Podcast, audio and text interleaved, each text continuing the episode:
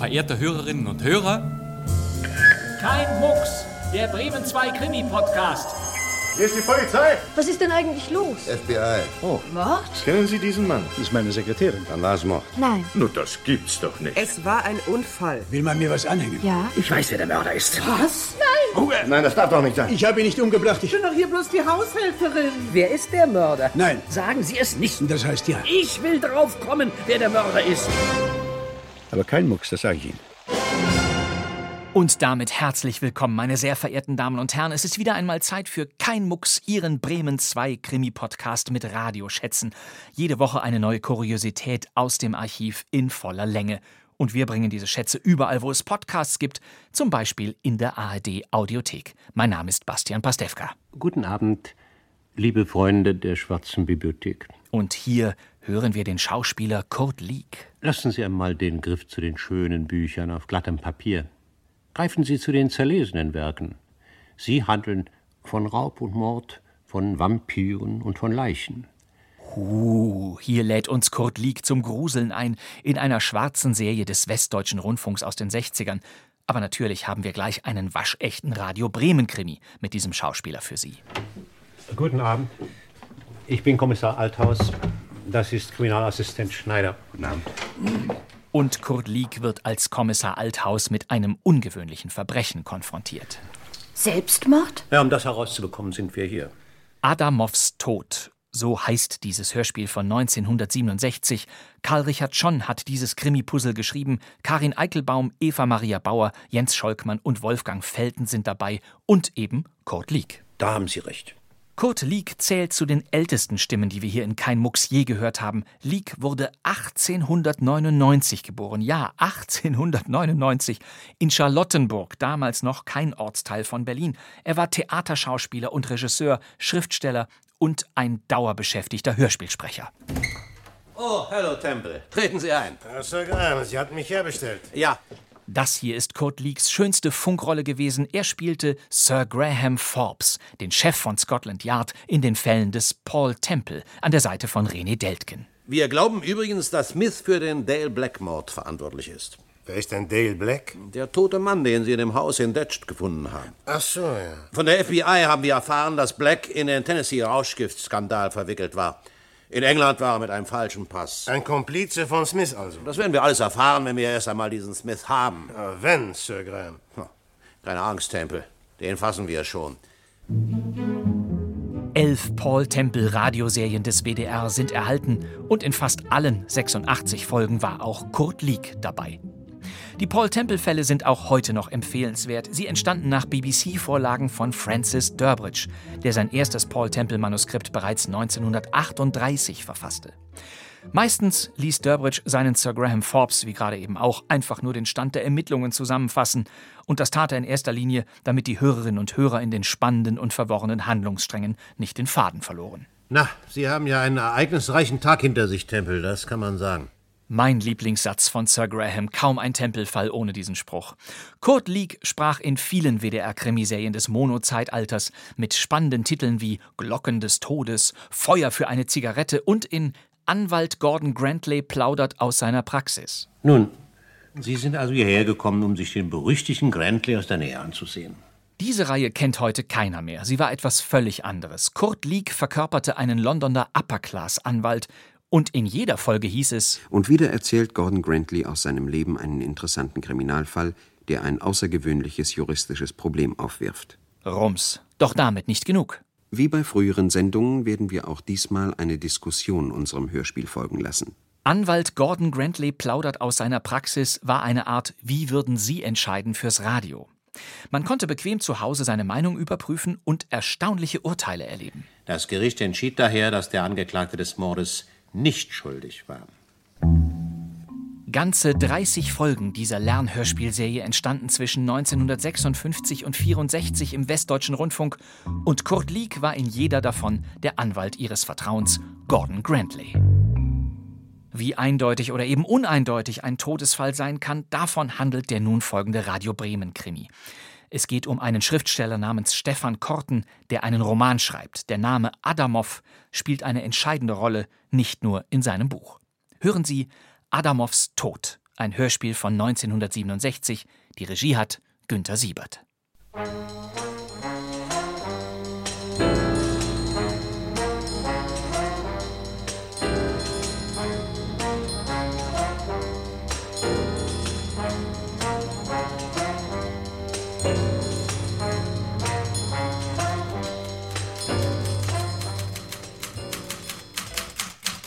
Der plötzliche Tod Adamovs, eines gesunden Mannes von 41 Jahren, gab allen, die ihn gekannt hatten, ein Rätsel auf.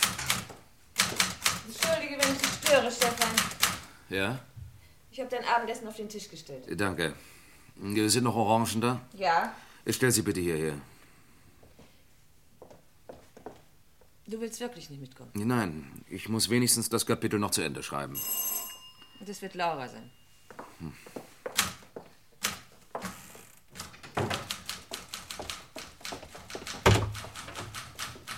Guten Abend, Marion. Bin ich zu früh dran? Nein, wir können in zwei Minuten gehen. Und Stefan, arbeitet er noch? Ja, besser, wir stören ihn nicht. Er steckt bis über beide Ohren in seinem neuen Roman und ist ziemlich gereizter Stimmung. Kommt er denn nicht mit? Nein. Das ist aber nicht nett von ihm. Stefan, Liebling. Oh, entschuldige, Marion. Aber ich kann es mir einfach nicht abgewöhnen. Doch schließlich waren Stefan und ich einmal sehr gut befreundet. Es ist nicht so einfach, mit seinen Erinnerungen fertig zu werden. Na, guten Abend, Laura. Marion sagt, du kommst nicht mit? Ja, Es tut mir leid, aber ich kann nicht. Kann nicht. Das heißt in den meisten Fällen so viel wie ich will nicht. In 14 Tagen soll ich das Manuskript abliefern und ich bin jetzt erst beim siebten Kapitel. Aber setz dich doch. Eine Zigarette? Danke. Wie viele Kapitel sollen es denn werden? 15, schätze ich. Wieder einer deiner schrecklichen Kriminalromane? Schrecklich? Meinst du das im Ernst? Wenigstens genauso ernst, wie du gesagt hast, dass du nicht mitkommen könntest. Na ja, um ehrlich zu sein, ich habe einfach keine Lust, ins Kino zu gehen. Können wir gehen, Laura? Gern. Also, dann viel Vergnügen, Liebling. Oh, entschuldigt bitte. Aber es will mir einfach nicht gelingen, Erinnerung und Gegenwart auseinanderzuhalten. Viel Spaß. Grüße Robert von mir. Er begleitet euch doch? Ja, Hm. er kommt direkt vom Büro ins Kino. Hat auch so schrecklich viel zu tun. Aber immerhin konnte ich ihm beibringen, dass die Abende erfunden wurden, um den täglichen Kleinkram in seiner Lächerlichkeit zu entlarven.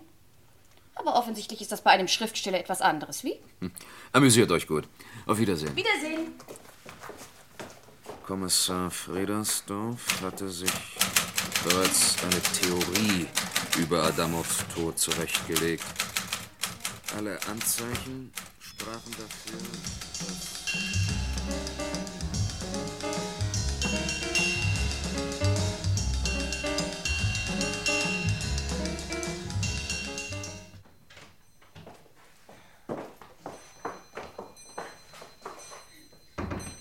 Es ist ja so still. Vielleicht schläft Stefan schon. Ja, das ist schon möglich. Das passiert öfter. Schau dir das an. Er ist über der Arbeit eingeschlafen. Hallo, Stefan. Der schläft aber fest. Stefan! Was ist denn? Ich glaube, er schläft gar nicht. Sieht wie eine Ohnmacht aus. Marion! Sie müssen einen Arzt Stefan, rufen. Liebling. Mein Gott, Stefan. Was ist denn passiert?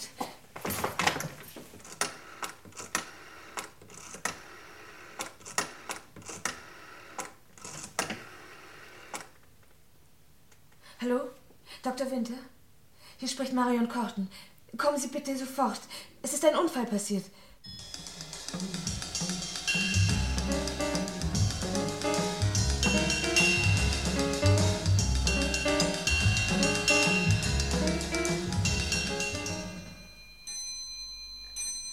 Ich frage mich, warum dieser Dr. Winter die Polizei benachrichtigt hat. Begreifst du das? Nein. Schon zwölf. Aha, Sie kommen. Marion? Nein, nein, äh, zwei Männer. Es wird die Polizei sein. Ich werde öffnen. Mhm.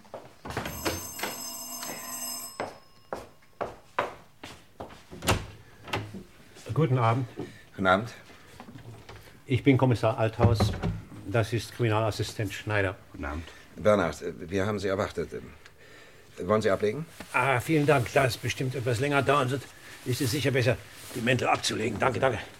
Ja, man friert sonst scheußlich, wenn man wieder ins Freie kommt. Äh, Bitte sehr, hier hinein. Das ist meine Frau. Althaus. Abend. Guten Abend, gnädige Frau. Frau Korten sagte uns im Krankenhaus, dass wir Sie hier antreffen würden. Wie geht es Stefan? Der Arzt sagte, seine Chancen stehen etwa 70 zu 30. Für ihn? Gegen ihn leider. Zigarette? Nein, danke, ich rauche nicht. Ja, eine unangenehme Geschichte. Offensichtlich liegt eine Vergiftung vor. Der Arzt sagte, die Symptome deuteten einwandfrei darauf hin. Selbstmord? Wie kommen Sie auf Selbstmord, gnädige Frau? Naja, bei einer Vergiftung. In den meisten Fällen. In den meisten Fällen ist es doch. Gewiss, das ist richtig. Aber zu diesem Doktor. Äh, Winter. Äh, ja, äh, zu ihm sagte Frau Korten am Telefon, es sei ein Unfall passiert.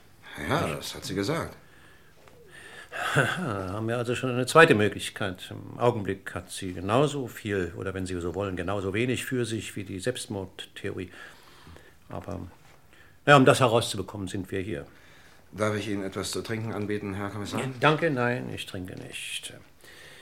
Äh, Tja, Frau Korten war, wie Sie sich denken können, im Krankenhaus kaum ansprechbar. Ich möchte mir daher erlauben, Ihnen ein paar Fragen zu stellen. Äh, Seit wann sind Sie schon hier? Wir kamen kurz nach elf. Wir waren im Kino. Verzeihung, was heißt wir? Marion, meine Frau und ich. Stefan war zu Hause geblieben, weil er an seinem Roman zu arbeiten hatte. Er ist Schriftsteller. Aha. Und wo äh, fanden Sie Herrn Korten? In seinem Arbeitszimmer. Hier bitte. Er saß an seinem Schreibtisch und äh, sah aus, als ob er eingeschlafen sei. Der Kopf lag auf den Tasten der Schreibmaschine. Tja, und er war bewusstlos. Oh, dieses Papierchaos hier. Das ist wohl das Manuskript. Ist hier etwas verändert worden? Nein, nein. ähm, Nachdem wir Stefan gefunden hatten, rief Marion Dr. Winter an. Er kam wenige Minuten später, untersuchte Stefan und ordnete die Einlieferung ins Krankenhaus an. Äh, Marion ist mit der Ambulanz gefahren. Noch bevor der Krankenwagen eintraf, rief Dr. Winter Sie an. Äh, Was ich übrigens nicht verstand. Wieso? Naja, es, leuchtet mir nicht ein, was die Polizei bei alledem eigentlich soll. ja, das leuchtet einem oft nicht ein. Oh, eine Kriminalgeschichte, wie es aussieht. Ja. Ein Mann namens Adamov scheint ermordet worden zu sein. Ja? Augenblick. Für Sie, Herr Kommissar. Das Krankenhaus. Ja, danke. Die Althaus. Ja, ich höre. Wie bitte? Das müssen Sie mir erklären. Äh, Sublimat? Ah ja, verstehe.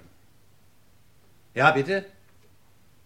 Ja, schicken Sie Frau Korten mit unseren Beamten hierher. Vielen Dank, wiederhören.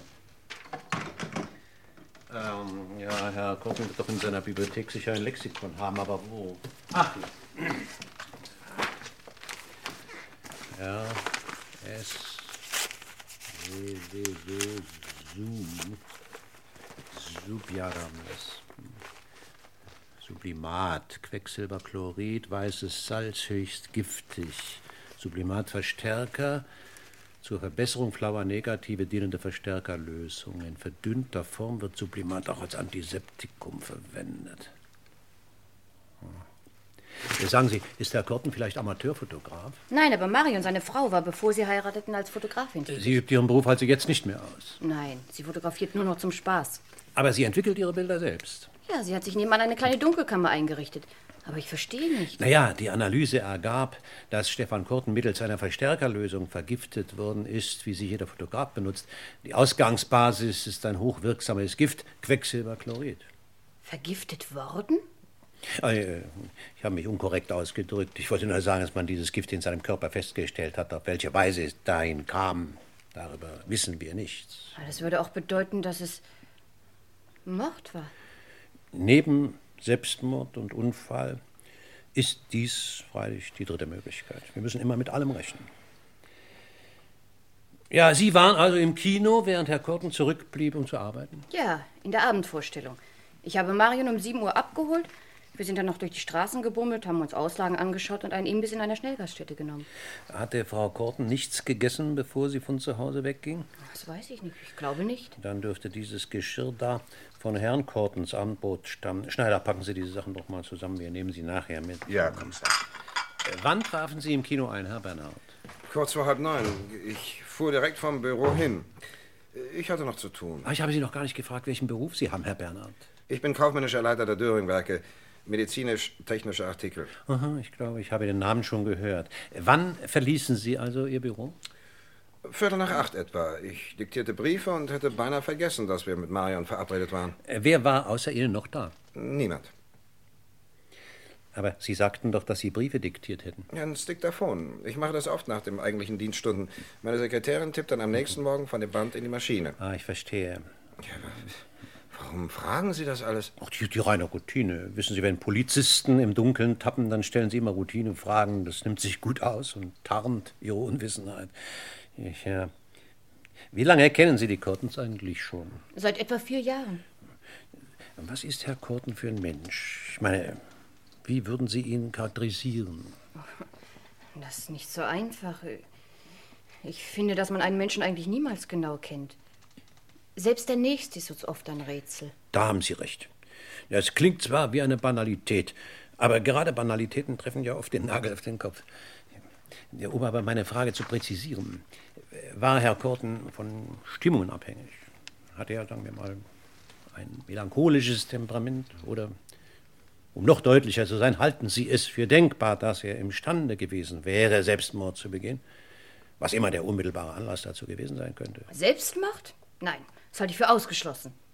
Sind Sie so sicher? Völlig sicher. Ah. Aber eben sagten Sie, dass man einen Menschen nie genau kenne. Wie reimt sich das zusammen? Mein Gott, ich weiß nicht. Ich kann es mir einfach nicht vorstellen, dass Stefan Selbstmordgedanken gehabt haben soll. Und was ist Ihre Meinung, Herr Bernhard? Ja, offen gestanden kann ich mich mit dieser Idee ebenfalls nicht anfreunden. Ihrer Ansicht nach kommt also nur ein Unfall So. in Frage. Oder? Mord. Beziehungsweise Mordversuch. Denn noch lebt Herr Korten ja. Bestimmt war es ein Unfall. Mord? Ist doch einfach absurd. Weshalb? Wer sollte ein Interesse daran haben, Stefan umzubringen? Oh, mit dieser Frage schießen Sie über das Ziel hinaus, gnädige Frau. Nachdem wir noch nicht einmal wissen, welche von den drei Möglichkeiten die richtige ist, scheint mir die Frage nach dem Täter von sekundärer Bedeutung zu sein. Oh, das wird der Beamte sein mit Frau Korten.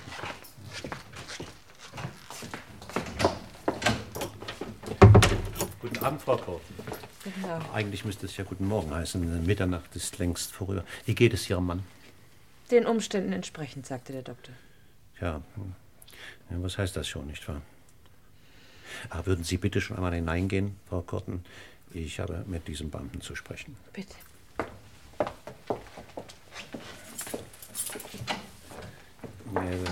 Fahren Sie zu den Döring-Werken. Die Adresse finden Sie im Telefonbuch. Ich weiß nicht, ob um diese Zeit dort jemand anzutreffen ist, aber vielleicht gibt es einen Portier oder Hausmeister. Versuchen Sie herauszubekommen, wann Herr Bernhard, der kaufmännische Leiter, gestern Abend sein Büro verlassen hat. Verstanden? Ja, Herr Kommissar. Haben Sie das Essgeschirr zusammengepackt? Ja, Schneider? Kommissar. Sag doch etwas, Marion. Lass sie doch, Laura. Du siehst ja, dass sie mit den Nerven völlig am Ende ist. Äh, Trinken Sie einen Cognac, Maja? Sagen Sie, Schneider, haben Sie eine Ahnung, wo hier Frau Kortens Dunkelkammer ist? Ja, ja, äh, diese Tür, Herr Kommissar. Ich habe schon reingeschaut, aber viel ist damit nicht los. Zweimal zwei Meter groß mit allen möglichen geheimnisvollen Dingen. Naja, das sollen sich morgen die Sachverständigen ansehen. Gehen wir wieder hinein.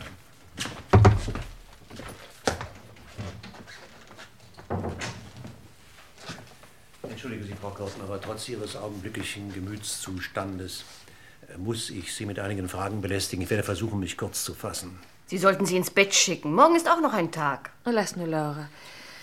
Bitte fragen Sie, Herr Kommissar. Danke. Äh, Frau Bernhard hat mich schon davon unterrichtet, dass sie Sie gestern Abend um 19 Uhr hier zu einem Kinobesuch abgeholt hat. Was mich interessiert, hat Ihr Mann von vornherein die Absicht gehabt, sich von dem Kinobesuch auszuschließen, oder wollte er ursprünglich mitkommen? Ich weiß nicht. Ich dachte, er würde mitkommen. Glauben Sie, dass seine Arbeit wirklich der Grund war, weshalb er zu Hause blieb? Wieso? Das verstehe ich nicht. Ich meine, ob er die Arbeit vielleicht nur vorschützte und einen ganz anderen Grund hatte, zurückzubleiben. Warum sollte er? Nun, vielleicht erwartete er einen Besuch, den er allein empfangen wollte. Davon weiß ich nichts. Sie waren, wie ich erfuhr, bevor Sie Stefan Kurten heirateten, Berufsfotografin. Ja, Sie wissen also, was ein, wie heißt das Ding, äh, Sublimatverstärker ist. natürlich. Eine Quecksilberchloridlösung, die man benutzt, um flaue Negative aufzufrischen. Hat man Ihnen im Krankenhaus gesagt, dass diese giftige Substanz bei Ihrem Mann festgestellt wurde? Ja, Haben Sie Sublimatverstärker in Ihrer Dunkelkammer? ja. Ich fotografiere zwar nur noch zu meinem Vergnügen, aber die Bilder entwickle ich selbst. Oh, Das kann ich gut verstehen. Hin und wieder müssen Sie wissen, schieße ich im Sommer auch das ein oder andere Bild. Aber über die zuweilen recht schluderige Arbeit der Labors habe ich mich schon oft geärgert. Haben Sie eigentlich Kinder? Nein, Darf ich fragen, wie lange Sie schon verheiratet sind? knapp drei Jahre. Entschuldigen Sie die Indiskretion, aber führen Sie eine gute Ehe? Unsere Ehe ist durchaus in Ordnung. Verzeihen Sie, aber ist das nun eine Unterstreichung dessen, was Sie sagen wollen, oder eine Einschränkung? Was meinen Sie? Das Wort durchaus. Manche Wörter haben einen Doppelsinn oder besser gesagt eine unterschiedliche Beweiskraft. Durchaus in Ordnung. Das kann sowohl dieses in Ordnung sein bekräftigen, als auch der Versuch sein, eine eventuelle gegenteilige Meinung gar nicht erst aufkommen zu lassen. Verstehen Sie, manchmal redet man sich selbst etwas ein und ist dann versucht, es felsenfest zu glauben. Eine Art naja, Notwehr gegen sich selbst. Sie halten sich wohl für einen großen Psychologen, Herr Kommissar. Nicht doch, gnädige Frau. Aber dann und wann ist man gezwungen, sich auf dieses heikle Gebiet zu begeben. Aber keinesfalls, wenn Sie das denken, wie der Esel, der aufs Eis geht, weil es ihm zu wohl wird. Aber Sie haben meine Frage noch nicht beantwortet, Frau Korten. Haben Sie mich etwas gefragt? Entschuldigen Sie, wenn ich mich törichterweise an ein kleines Wörtchen zu klammern scheine, aber Ich habe das nur so hingesagt, wie, wie man das oft tut, ohne es sich recht zu überlegen. Hm, Aber gerade das scheint mir es zuweilen sehr aufschlussreich. Finden Sie nicht auch? Na schön.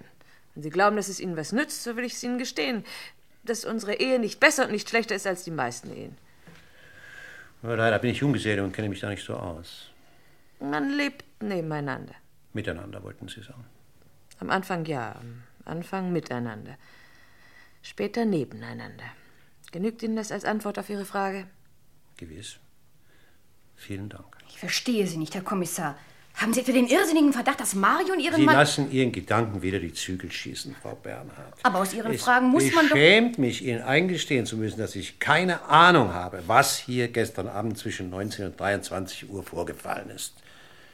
Ich hoffe nur, die Ärzte bringen Stefan Kurten durch. Sonst werden wir unter Umständen nie erfahren, wie dieser Sublimatverstärker in seinen Magen kam. Aber darum geht es doch gar nicht. Nein? Wieso? Ich begreife nicht, wie Sie mit dem Gedanken spielen können, dass Marion fähig sein soll, einen Mord zu begehen. Ich habe nichts dergleichen gesagt. Aber Sie denken es.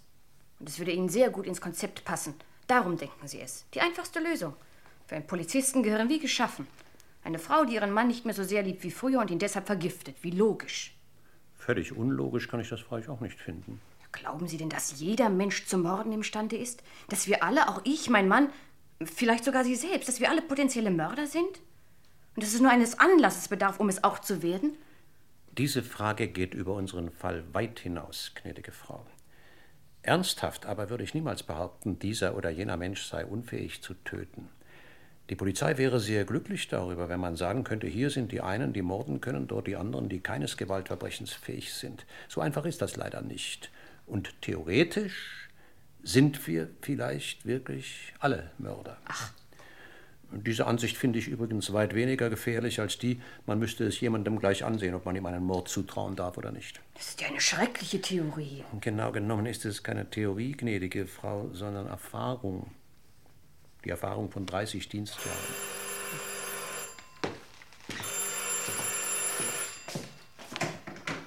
Althaus. Ja. Ja. Ja, ich habe verstanden. Gut, fahren Sie zu der Adresse und überprüfen Sie es. Kommen Sie dann direkt hierher. Danke. Zu Dr. Winter haben Sie am Telefon gesagt, Frau Korten, dass ein Unfall geschehen sei, nicht wahr? Ja. Wie kamen Sie eigentlich darauf? Wieso? Naja, es sah doch zunächst nur wie eine Ohnmacht aus. Es gab keine Hinweise, die auf einen Unfall schließen ließen. Ist, ist eine Ohnmacht nicht auch ein Unfall? Ich meine, im weitesten Sinn. Oh, Im weitesten Sinn. Ja, sehen Sie, es ist ein Fehler, Worte in ihrem weitesten Sinn zu gebrauchen. Das führt folgerichtig zu Schlüssen, die einen möglicherweise auf eine ganz falsche Fährte bringen. Falsche Fährte, falsche Fährte. Was meinen Sie damit, Herr Kommissar? Nun, dass Frau Korten sofort von einem Unfall sprach, könnte das nicht den Verdacht erwecken, dass sie wünschte, man sollte es für einen Unfall halten. Und könnte das nicht auf die sicherlich falsche Fährte lenken, sie selbst wisse genau, dass es kein Unfall war. Hatte Ihr Mann übrigens Feinde, Frau Korten? Feinde? Ich will sagen, können Sie sich vorstellen, dass es einen Menschen gibt, der Ihren Mann so sehr hasst, dass er ihn kaltblütig töten könnte? Oder um noch deutlicher zu sein, kennen Sie vielleicht einen solchen Menschen, Frau Korten? N- Nein. Es scheint so, als bewegten wir uns im Kreis. Haben Sie nicht auch den Eindruck, Herr Bernhard? Tja, Wie war das doch? Äh, Sie haben Ihr Büro gestern kurz vor halb neun verlassen, nicht wahr? ja, das habe ich Ihnen doch schon Ja, gesagt. gewiss, gewiss. Das Komische ist nur, dass der Portier der Döringwerke sich genau erinnern will, Sie seien schon um halb sieben mit Ihrem Auto weggefahren. Woher wollen Sie das wissen? Na, der Anruf eben. Sie müssen entschuldigen. Ich habe eben einen meiner Leute in die Fabrik geschickt mit dem Auftrag, den Portier oder Hausmeister aus den Federn zu holen. Zum Teufel, wie kommen Sie dazu, an meiner Aussage zu zweifeln? Oh, und Sie müssen zugeben, dass ich Recht angetan habe. Es hat sich ja herausgestellt, dass Sie nicht stimmen. Nee, das ist eine Unverschämtheit. Sie haben doch kein Recht. Aber, aber regen Sie sich nicht auf. Sie werden es einfach vergessen haben, dass Sie Ihr Büro schon früher verlassen haben. Hören Sie. Immerhin wäre es aber von Nutzen, wenn Sie mir sagen könnten, was Sie zwischen halb sieben und halb neun gestern Abend getan haben. Ich wüsste nicht wozu. Um ein lückenloses Alibi zu haben. Alibi? Brauche ich ein Alibi? Es handelt sich um eine Zeit von zwei Stunden. Das ist genug, um beispielsweise einem Bekannten einen Besuch abzustatten. Wobei man... Sind Sie verrückt? Glauben Sie, dass ich Stefan das Gift gegeben habe? Bernd. Das ist aber wirklich spaßig. Warum? Weshalb? Ich habe da überhaupt kein Motiv, Stefan umzubringen. Richtig. Das Motiv. Ach, ein wichtiger Punkt.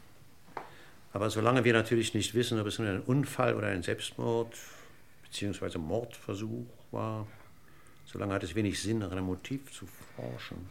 Außerdem muss sich der Portier geirrt haben. Ich bin erst kurz nach 20.15 Uhr vom Büro weggefahren und direkt ins Kino. Hm? Schade, dass es niemanden gibt, der das beweisen könnte. Oder gibt es jemand? Nein, Sie müssen mir eben so glauben. Tja, es scheint so, als ob mir wirklich nichts anderes übrig bliebe. Hier bei Korten? Ja, einen Moment. Das Krankenhaus, Herr Kommissar. Danke. Althaus. Ja. So. Natürlich, das verstehe ich, ja. Wie lange? Drei Minuten. Hm. Vielleicht reicht es. Ich komme sofort, danke. Wiederhören. Gute Nachrichten, Frau Korten. Ihr Mann ist wieder zu sich gekommen. Die Ärzte meinen, seine Chancen stünden jetzt 50 zu 50. Man gestattet mir sogar, ihn ein paar Minuten zu sprechen. Mario, das ist doch kein Grund zu weinen. Freudentränen, Frau Bernhard, das sind Freudentränen.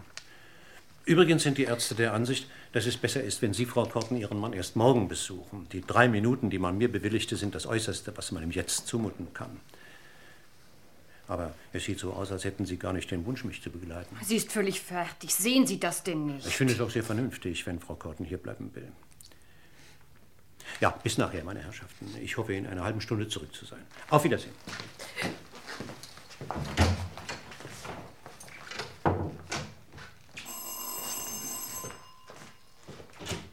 Ach, Sie sehen's. Nun? Äh, Stimmt, was der Portier gesagt hat. Die Sekretärin hat es bestätigt. Herr Bernhard ist mit ihr zusammen um halb sieben in seinem Wagen weggefahren. Und wohin? Damit wollte sie zuerst nicht herausrücken, aber dann sagte sie mir, dass sie in ihrer Wohnung waren. Na, bis kurz nach acht. Dann fuhr Herr Bernhard weg. Aha. Wie heißt diese Sekretärin? Äh, Barbara Wittmann. Sie ist ziemlich jung und sehr hübsch. Man kann schon verstehen, dass. Keine persönlichen Anmerkungen, bitte, das mag ich nicht. Kommen Sie, wir fahren jetzt zusammen ins Krankenhaus. Sie bleiben hier, Schneider, Ja. und sehen zu, dass keine Dummheiten passieren, klar? Äh, völlig klar, Kommissar. Bis später.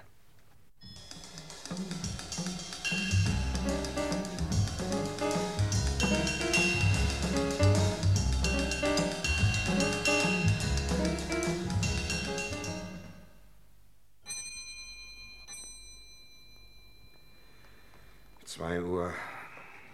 Wo zum Teufel bleibt denn Ihr Kommissar? Sollen wir uns die ganze Nacht um die Ohren schlagen? Rufen Sie doch mal im Krankenhaus an. Ja, dann werde ich es eben tun. Das kann ich Ihnen leider nicht erlauben. Verdammt sind wir etwa Ihre Gefangenen? Tja, Das ist ja reizend. Na, endlich. Nun lassen Sie den Kommissar herein. Ich bin sicher, Marion, dass Stefan dem Kommissar auseinandergesetzt hat, wie es zu dem Unfall kam. Und etwas anderes war es nicht, das ist doch ganz klar. Selbstmord, Mord. Diese Polizistengehirne brüten die absurdesten Dinge aus. Es tut mir leid, dass der Abend so geendet hat. Ja, alles wird sich in Wohlgefallen auflösen. Und wenn Stefan erst wieder auf dem Damm ist, dann werden wir über diese blödsinnige Geschichte lachen. Und er am meisten, wie ich ihn kenne. Ja, Gott sei Dank, wo stecken Sie denn, Herr Kommissar? Es tut mir leid, dass es etwas länger gedauert hat. Aber Herr Korten befand sich noch nicht so wohl, dass wir eine flüssige Unterhaltung hätten führen können. Auch schien er Mühe zu haben, sich an Einzelheiten zu erinnern. Und manchmal ließ ihn sein Gedächtnis im Stich. Es hat ihn ihm sehr mitgenommen. Dann spannen Sie uns nicht auf die Folter, Herr Kommissar. Übrigens nicht auszudenken, wenn mir Stefan Korten seine Geschichte nicht mehr hätte erzählen können. Was hat er Ihnen denn erzählt? Nun hauptsächlich von seinem Roman. Er gab mir einen Aufriss der Handlung. Wieso? Was hat denn der Roman damit zu tun? Oh, sehr viel, Frau Bernhard. Beinahe spielt er die Hauptrolle in unserem Stück. Sein Roman Adamovs Tod. Tja. Schneider. Herr Kommissar. Bevor ich ins Krankenhaus fuhr, stand hier auf dem Schreibtisch eine Obstschale mit einer Orange und einer Menge Orangenschalen. Wo ist die hingekommen? Äh, die hat Frau Korten für ihn weggeräumt. Und Sie haben es ihr erlaubt? Tja, warum hätte ich es ihr nicht erlauben sollen? Weil.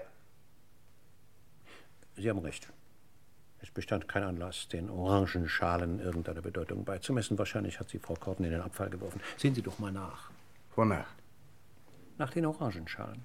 Also, Glauben Sie denn wirklich, Herr Kommissar, dass es ein Mord oder ein Selbstmordversuch gewesen ist? Hier war es Mord. Sie haben vorhin gesagt, dass Stefans Manuskript die Hauptrolle spielt. Wieso? Weil es uns die Methode verrät, wie die Quecksilberchloridlösung in die Orange kam. In welche Orange? Die Adamov aß. Das heißt, ich muss mich berichtigen, Adamov starb am Zyankali. Ich verstehe kein Wort. Sehen Sie, Herr Korten hat es mir genau erklärt. Dieser Adamov hatte eine Leidenschaft für Orangen, müssen Sie wissen. Ja, genau wie Stefan. Ja, das sagte mir Herr Korten auch. Er meinte, dass Autoren oft autobiografische Züge in ihre Gestalten legen. Und so hat er seine Leidenschaft für diese Südfrucht auf Adamov übertragen. Denn er hatte die Idee, dass Adamov diese Leidenschaft zum Verhängnis werden sollte.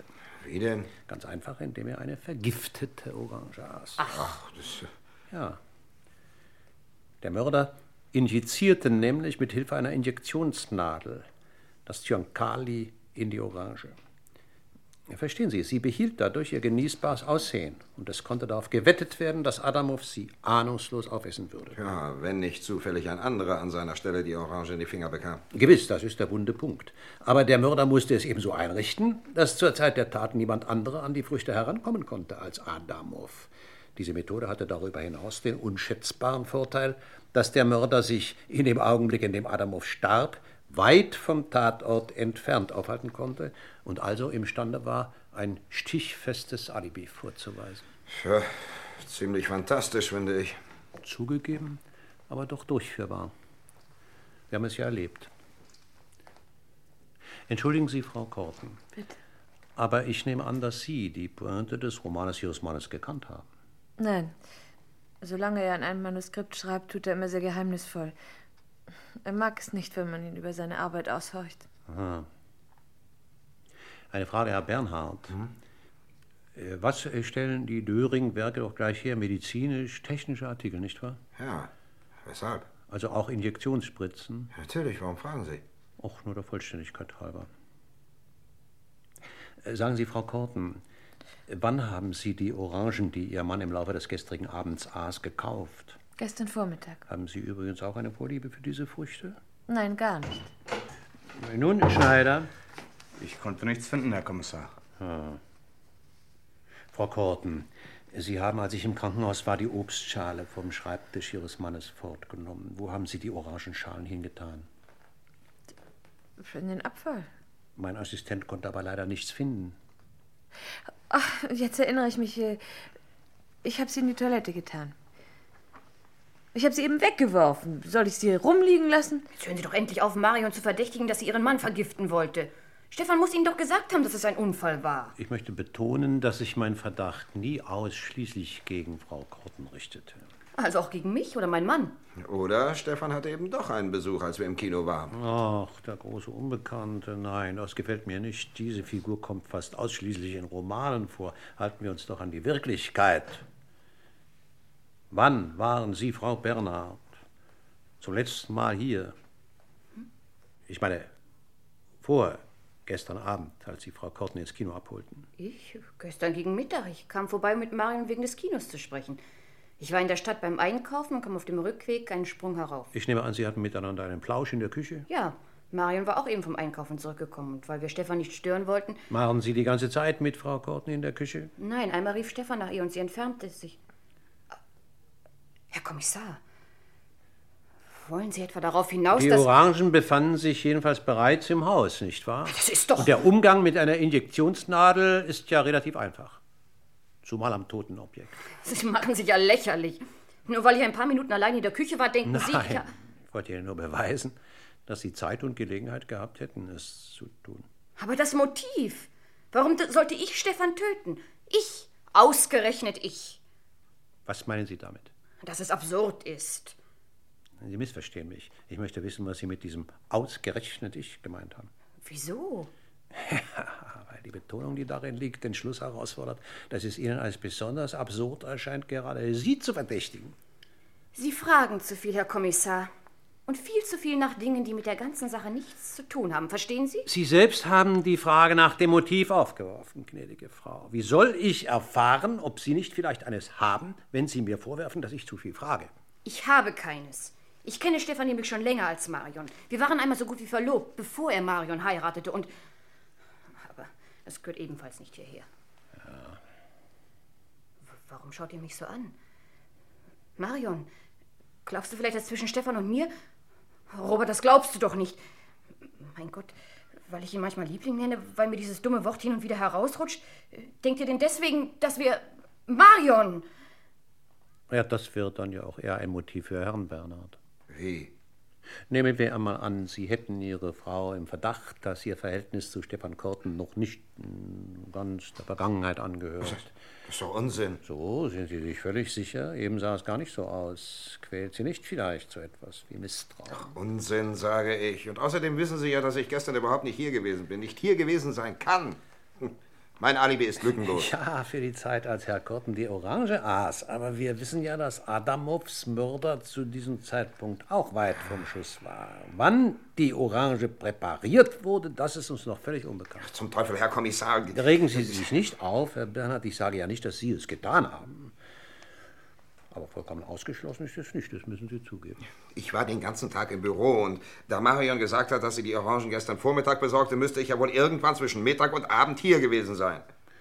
Nun, vielleicht waren Sie es. Verdammt nochmal. Fluchen Sie doch nicht immer verdammt normal, das ist ja eine grässliche Angewohnheit. Sie können einem aber auch den Nerv töten. Ja? Äh, Frau Korten, waren Sie gestern den ganzen Nachmittag zu Hause? Nein, zwischen zwei und vier war ich beim Friseur. Während dieser Zeit war Herr Korten, genau wie später am Abend, allein in der Wohnung. Wenn Sie, Herr Bernhard, nun vielleicht doch auf eine Stunde oder eine halbe Ihr Büro verlassen haben. Ja, ist ja zu dumm, dass ich das vergessen hatte. Was? Ja, ich war nicht den ganzen Nachmittag im Büro, das stimmt. Um halb drei fuhr ich zum Bahnhof, um einen Geschäftsfreund abzuholen, der aber leider nicht eintraf. 40 Minuten später aber war ich wieder zurück. Das kann Ihnen meine Sekretärin bestätigen. Ach ja, Freund Wittmann. Ja. Sie kennen sie? 40 Minuten. Ja, aber ich war auf dem Bahnhof zum Donnerwetter. Haben Sie die Bahnsteigkarte? Ich ging nicht auf den Bahnsteig, sondern wartete an der Sperre. Ach, das ist unangenehm. Wirklich unangenehm. Ich verbitte mir das. Sie wollen mir da etwas in die Schuhe schieben. Was bezwecken Sie mit Ihrer Fragerei eigentlich? Nichts als Ihnen zu beweisen, dass Sie unter Umständen Zeit gehabt haben könnten, Herrn Korten gestern Nachmittag einen Besuch zu machen. Und wenn man bedenkt, dass Ihre Firma medizinisch-technische Artikel herstellt und dass Adamovs Mörder die Orange mit Hilfe einer Injektionsspritze vergiftete. Aber eine Injektionsspritze kann sich jedermann beschaffen. Das ist richtig. Ja, und dann steht ja auch noch die Beantwortung der Frage aus, ob Sie überhaupt imstande wären, einen Mord zu begehen. Ihre Frau meinte ja, dazu müsste man äh, prädestiniert sein. Ich bin freilich, wie Sie wissen, der Ansicht, dass jeder Mann, solange nicht das Gegenteil bewiesen ist, zum Mörder taucht. Mich kotzt das alles langsam an. Ich habe Stefan nicht vergiftet. Ja, wenn Sie wirklich auf dem Bahnhof waren, dann hatten Sie auch gar keine Zeit dazu. Entschuldigen Sie bitte meine zudringlichen Fragen, aber es ist nun mal meine Pflicht, allen Spuren nachzugehen. Spuren, dass ich nicht lache. Sie müssen bedenken, dass mein Misstrauen gegen Sie nicht von ungefähr kommt. Schließlich haben Sie mich schon einmal belogen. Oder um es milde auszudrücken, mir nicht die Wahrheit gesagt. Hm? Und da liegt es natürlich nahe zu vermuten, dass Sie sich nicht scheuen würden, es auch ein zweites Mal zu tun. Belogen? Wieso denn? Wann? Was Ihren Aufenthalt in Ihrem Büro nach 18.30 Uhr gestern Abend betrifft. Ich sagte Ihnen doch schon, der Portier muss sich geirrt haben. Keineswegs. Aber beruhigen Sie sich, Ihr Alibi ist trotzdem in Ordnung. Wir haben das nachgeprüft. Ja, also. Entschuldigen Sie, Herr Kommissar. Wie ist das zu verstehen? Was meinen Sie? Sie sagen, der Portier hatte recht und mein Mann ist bereits um halb sieben aus dem Büro weggefahren. Wieso ist dann sein Alibi in Ordnung? Ja, also, ich versichere Ihnen, gnädige Frau, dass es so ist.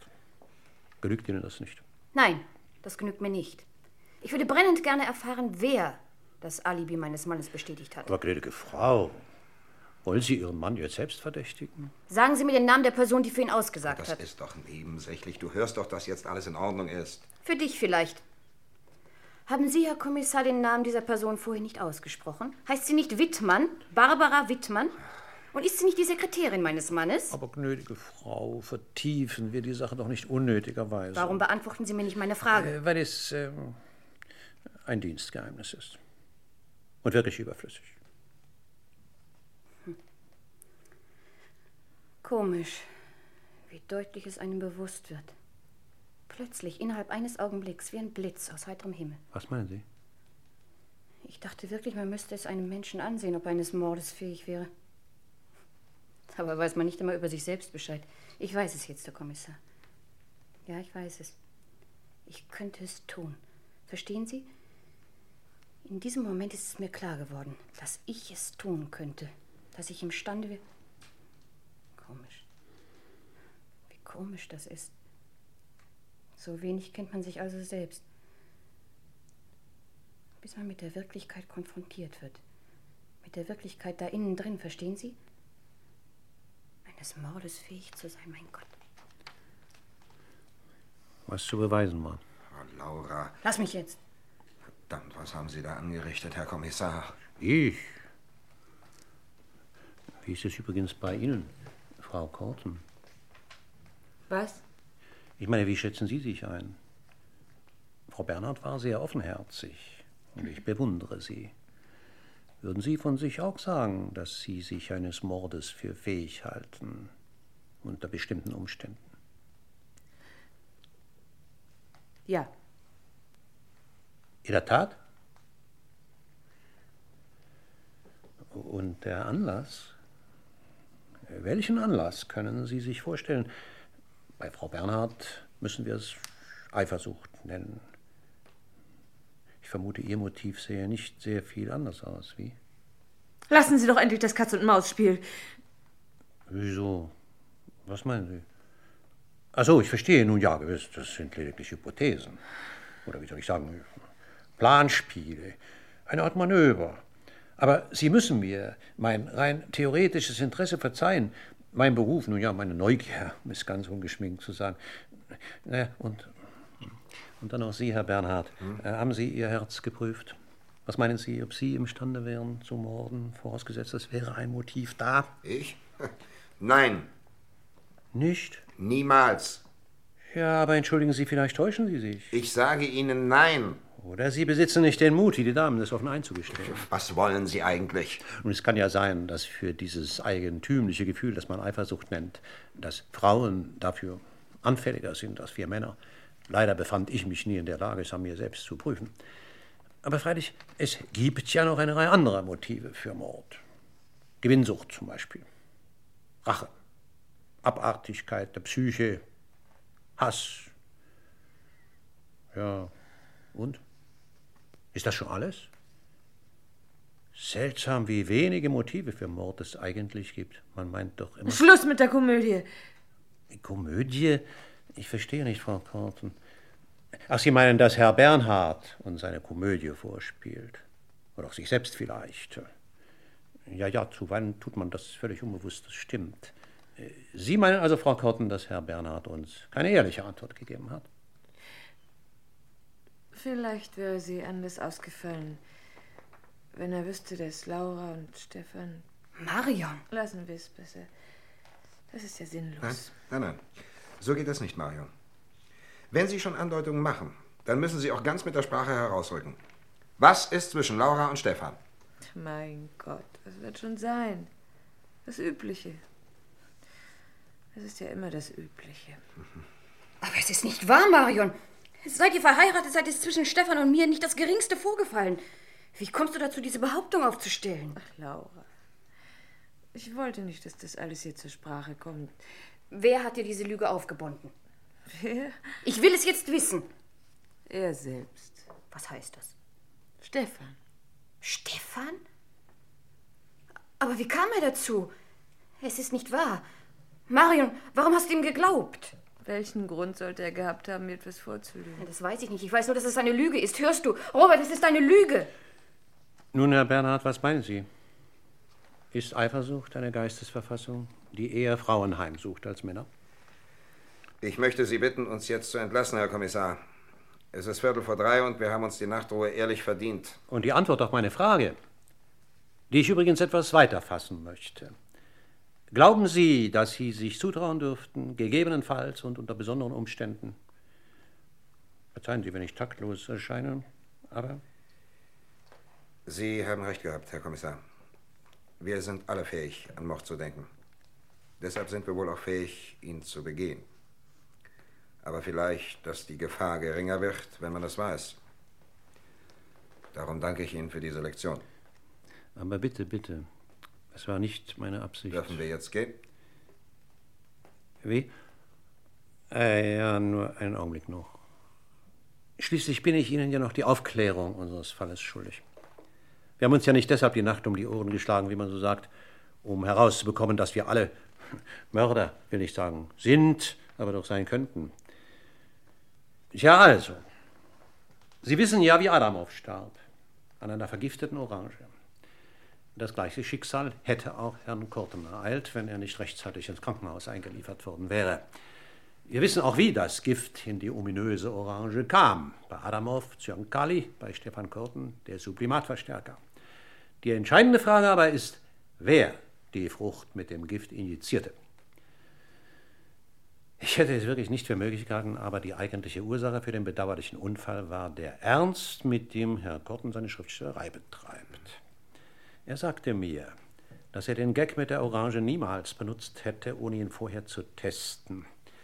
So beschloss er also, die Sache praktisch zu erproben, spritzte den Sublimatverstärker aus der Dunkelkammer seiner Frau in die Frucht und stellte fest, dass ihr der tödliche Inhalt nicht anzumerken war, weder äußerlich noch innen. Tja, und in der Hitze des Gefechts dann, beziehungsweise im Banne des schöpferischen Schaffensdranges, griff er, als sich seine Leidenschaft für Orangen meldete, nach der gefährlichen Frucht und aß sie unvorsichtigerweise auf. Zu spät erkannte er seinen verhängnisvollen Irrtum und hatte nicht einmal mehr die Kraft, zum Telefon zu gehen, um den Arzt zu rufen. Plötzlich wurde ihm übel und von der Ohnmacht übermannt fiel sein Kopf auf die Tasten der Schreibmaschine. Naja, das Weitere ist Ihnen ja bekannt. so ein verrücktes Hund. ja, ich habe ihn ja immer schon dafür gehalten. Er selbst hat. Ja, er selbst. Und meine Frage, warum er aber den Sublimatverstärker injiziert habe, da Adamov doch an Zyankali gestorben sei, antwortete er, dass er sich entschlossen habe, das Manuskript daraufhin zu ändern. Was ich persönlich für einen guten Gedanken halte, denn Zyankali ist ja viel schwieriger zu beschaffen als diese Quecksilberchloridlösung. Und das bringt die Romanhandlung der Wirklichkeit schließlich nur näher. Was für ein schrecklicher Leichtsinn. Da haben Sie recht, Frau Korten. Schriftsteller sind offenbar Menschen, die jemanden brauchen, der ein Auge auf sie hält. Geben Sie in Zukunft besser auf Ihren Mann acht, gnädige Frau. Und damit wäre meine Aufgabe hier erledigt. Das war kein Fall für die Mordkommission. Gute Nacht. Gute Nacht. Kommen Sie, Schneider, wenn wir uns beeilen, reicht es noch zu ein paar Stunden Schlaf. Nein, Frau Korten, bemühen Sie sich nicht. Wir finden schon alleine hinaus. Was machen Sie für ein Gesicht, Schneider? Wäre Ihnen ein Mord vielleicht lieber gewesen? Ja. Naja, mir offen gestanden auch. Marion, Marion, was müssen Sie ausgestanden haben? Aber jetzt wird ja alles gut. Geh zu Bett und versuch zu schlafen, Marion.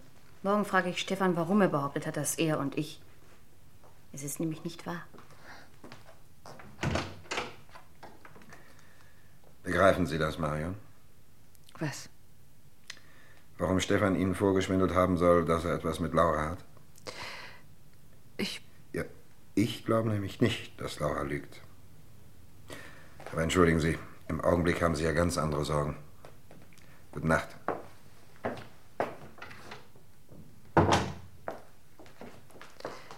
Gute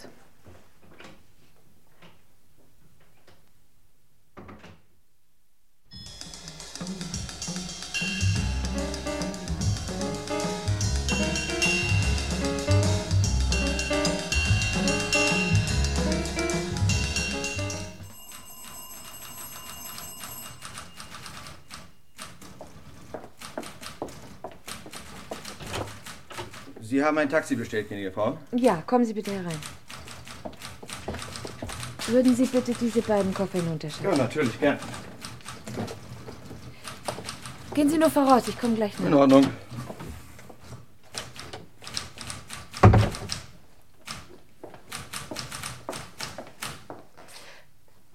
Also ich gehe jetzt. Grüße deine Mutter von mir. Danke. Übrigens wollte ich dir sagen, dass du. Hm? Aber wahrscheinlich muss es sein. Viel Glück. Danke, auch für dich. Ist noch was? Ich kann es einfach nicht verstehen. Was? Warum du mich in dem Glauben gelassen hast, dass zwischen Laura und dir. Aber ich habe doch versucht, es dir zu erklären. Und dennoch verstehe ich es nicht. Ja, jetzt begreife ich es auch nicht mehr. Aber es schien mir der einzige Weg zu sein, deine Liebe zurückzugewinnen. Ich dachte, dass du, wenn du Angst haben müsstest, mich zu verlieren, dass du mich dann nicht einfach aufgeben, sondern um mich kämpfen würdest. Ich weiß, das war gemein von mir. Auch Laura gegenüber. Aber sie hat mich ja direkt provoziert mit ihrem ewigen Liebling und wie sie immer mit unserer gemeinsamen Vergangenheit kokettierte. Das brachte mich erst auf die Idee, dich glauben zu lassen. Es wäre was zwischen uns. Natürlich ist das keine Entschuldigung. Aber ich hab's nun mal getan. Und ich glaubte, es für uns zu tun. Und hast damit meine Liebe erst völlig zerstört. Hast es dazu gebracht, dass ich dich hasste und. Ja, und jetzt. Jetzt hasse ich mich. Wollen wir nicht einfach alles vergessen? Vergessen? Meinst du das im Ernst? Ja. Wenigstens sollten wir es versuchen. Die Zeit heilt alle Wunden. Glaubst du das wirklich? Ich weiß, es klingt wie eine Banalität. Aber ist nicht alles so entsetzlich banal? Ich muss jetzt gehen. Schade um die hübsche Geschichte, die ich mir für den Kommissar ausgedacht habe. Ich danke dir, Stefan, Wofür? für diese Geschichte. Und wenn es wirklich wahr ist, dass die Zeit alle Wunden heilt, auch den Hass, die Verachtung, die man für sich selber empfindet, dann vielleicht Vielleicht. Adieu.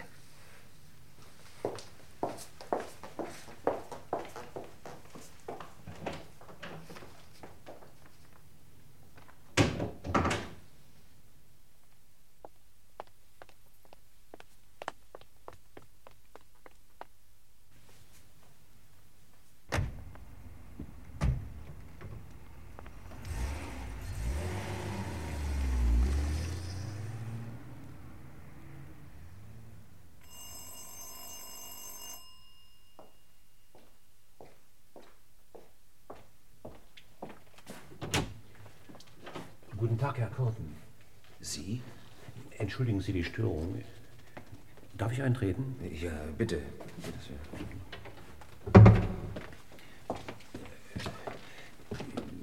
Mir war eben, als hätte ich Ihre Frau im Taxi wegfahren gesehen. Oder habe ich mich geirrt? Äh, Nein, sie besucht ihre Mutter auf ein paar Tage. Aber äh, kommen Sie doch herein, bitte.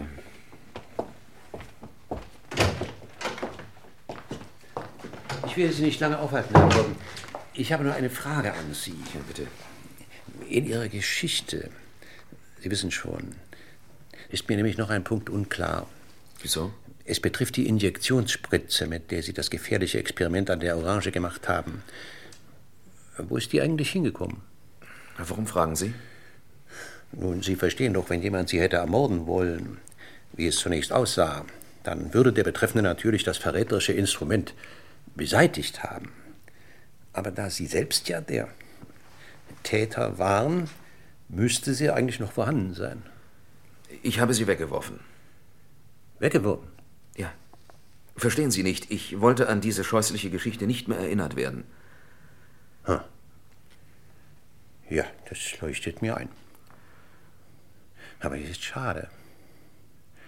Nachdem wir weder die Orangenschalen noch einen Rest der vergifteten Orange sicherstellen konnten. Ich habe sie ganz aufgegessen, bevor das Gift wirkte. Eben. Und da nun auch die Injektionsnadel nicht mehr vorhanden ist, haben wir für die Unfalltheorie keinen anderen Beweis, als was Sie mir im Krankenhaus erzählt haben. Tja. Ja, und jetzt ist Ihre Frau auf einige Tage zu Ihrer Mutter gefahren? Hm? Ja. Und was hat das damit zu tun? Och, natürlich gar nichts.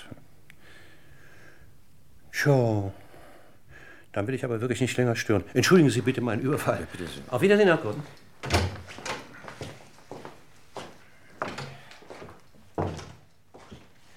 Und alles Gute. Äh, Danke. Auf Wiedersehen. Ja, wenn Sie mir übrigens irgendwann einmal etwas zu sagen haben sollten.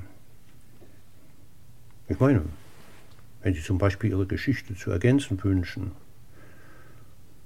Oder auch zu berichtigen.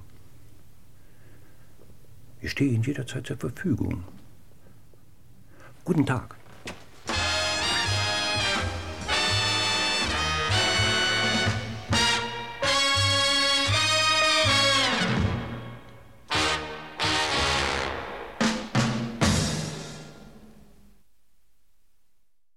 Sie hörten Adamows Tod von Karl Richard Schon. Es sprachen Kommissar Althaus Kurt Lieck, Marion Korten Eva Maria Bauer, Laura Bernhard Karin Eickelbaum, Robert Bernhard Wolfgang Felten, Kriminalassistent Schneider Hans Irle, der Schriftsteller Stefan Korten Jens Scholkmann sowie Sieghold Schröder und Rolf B. Wessels. Die Regie hatte Günter Siebert und dieses Hörspiel lief erstmals am 5. Januar 1967 bei Radio Bremen. Und mein Lieblingsdialog aus Adamows Tod ging so. Nein. Nicht? Niemals. Ja, aber entschuldigen Sie, vielleicht täuschen Sie sich. Ich sage Ihnen nein. Da haben Sie recht.